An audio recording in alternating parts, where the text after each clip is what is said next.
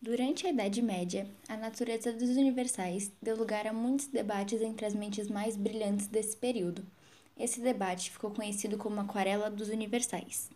A aquarela tem início com várias questões colocadas por Porfírio no prefácio da Introdução às Categorias de Aristóteles.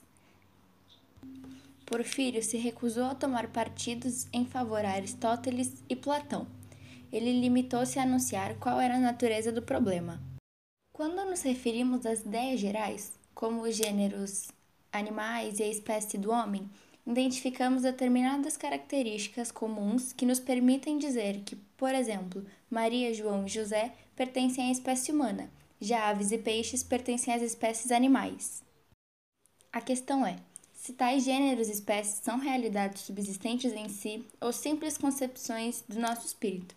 Ou seja, quando formamos o conceito de, por exemplo, gato, ele é apenas uma abstração ou existe algo em comum presente em cada um dos indivíduos e que permite reconhecê-los como tais. Supondo-se que o universal tem algum suporte na realidade, tal suporte é corpóreo ou incorpóreo. Mais ainda, supondo que sejam incorpóreos, eles existem a parte das coisas sensíveis ou somente unidos a elas. Boécio, que traduziu Isagoge do grego para o latim, logo percebeu o magnífico programa que as questões de Porfírio anunciavam. Além disso, viu nelas uma ótima oportunidade de apresentar uma solução capaz de conciliar Platão e Aristóteles em uma única teoria.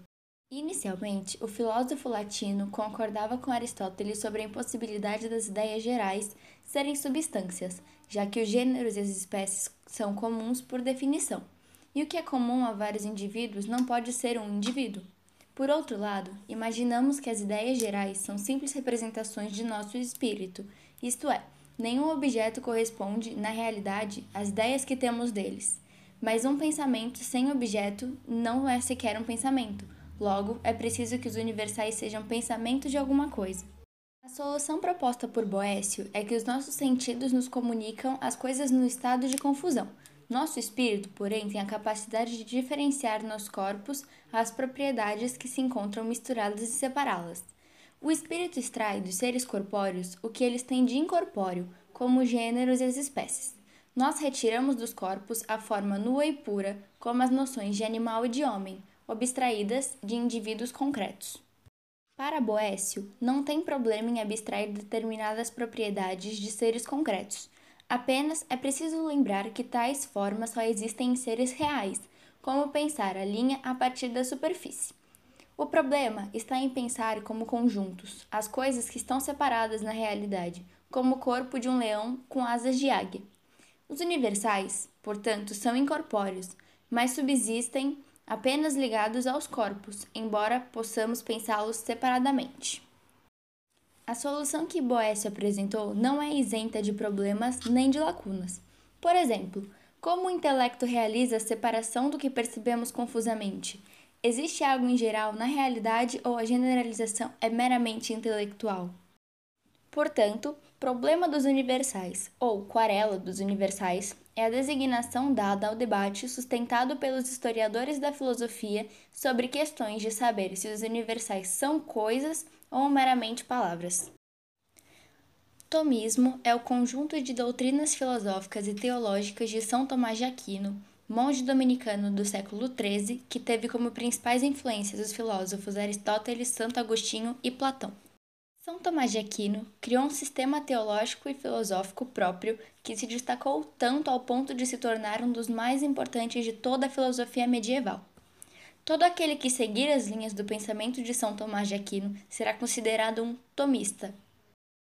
Por volta do ano de 1879, o tomismo foi adotado como uma corrente teológica, ou seja, um pensamento oficial da Igreja Católica a partir do Papa Leão XIII.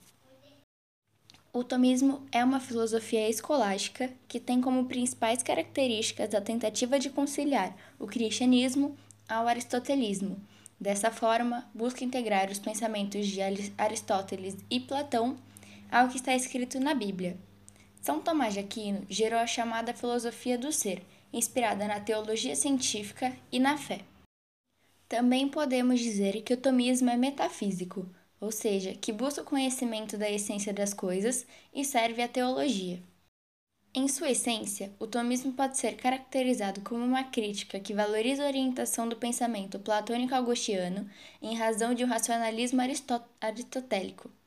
Além disso, outro importante ponto acerca dessa doutrina é que ela se firma com o início da filosofia dentro do pensamento cristão. O pensamento platônico-agostiniano é a interpretação de São Tomás de Aquino, que pode-se dizer que acreditava que os pensamentos lógicos e a fé cristã não se chocam ou confundem, sendo considerados distintos, mas ao mesmo tempo harmônicos. Para o monge dominicano, a teologia deve ser considerada uma ciência superior fundada a partir de revelações divinas, e, portanto, a filosofia funcionaria como uma espécie de auxiliar. A função da filosofia seria demonstrar a natureza e também a existência divina harmonizada com a razão. Para São Tomás, só existiria conflitos entre a teologia e a filosofia quando esta última tentasse explicar o mistério do dogma religioso sem nenhum tipo de auxílio da fé. Para o, entre aspas, pai do tomismo, a alma representava a forma essencial do corpo, sendo responsável pela dádiva da vida. A alma humana seria, portanto, imortal, única e subsistente. Sendo assim, essa era a única explicação que se tinha para dizer que o homem entendia, naturalmente, de um ser supremo, no caso Deus. Após a morte do monge, as suas doze teses chegaram a ser condenadas em Paris, mas não demorou muito para que o tomismo fosse realmente adotado, primeiramente pelos dominicanos no ano de 1278. Em seguida, em 1323, o Papa João XXII canonizou São Tomás de Aquino e em 1567 é nomeado doutor da Igreja. Pode-se dizer que São Tomás de Aquino teve uma vida relativamente curta, mas não há como negar que realizou um belo trabalho. Afinal, foi uma figura simbólica que representou como ninguém a iminente tensão entre a tradição cristã medieval e a cultura que se iniciava no meio de uma nova sociedade. Pode-se inclusive dizer que foi grande responsável pela resposta da Igreja a uma necessidade cada vez maior de abertura a, entre aspas, mundo real, onde haveria sociedades e irmandades destinadas a auxiliar os pobres. Sua obra mais importante foi o Suma Teológica, que, apesar de não estar concluída, conseguiu rever grande parte da teologia dos cristãos sobre uma nova ótica. Nessa obra, São Tomás de Aquino conseguiu o princípio de Aristóteles, ordenar e classificar o mundo para então entendê-lo. De tudo que foi dito, a principal informação sobre o tomismo que devemos nos recordar é que a relação fé-razão deve predominar como centro dos interesses dos filósofos e, é claro, da filosofia.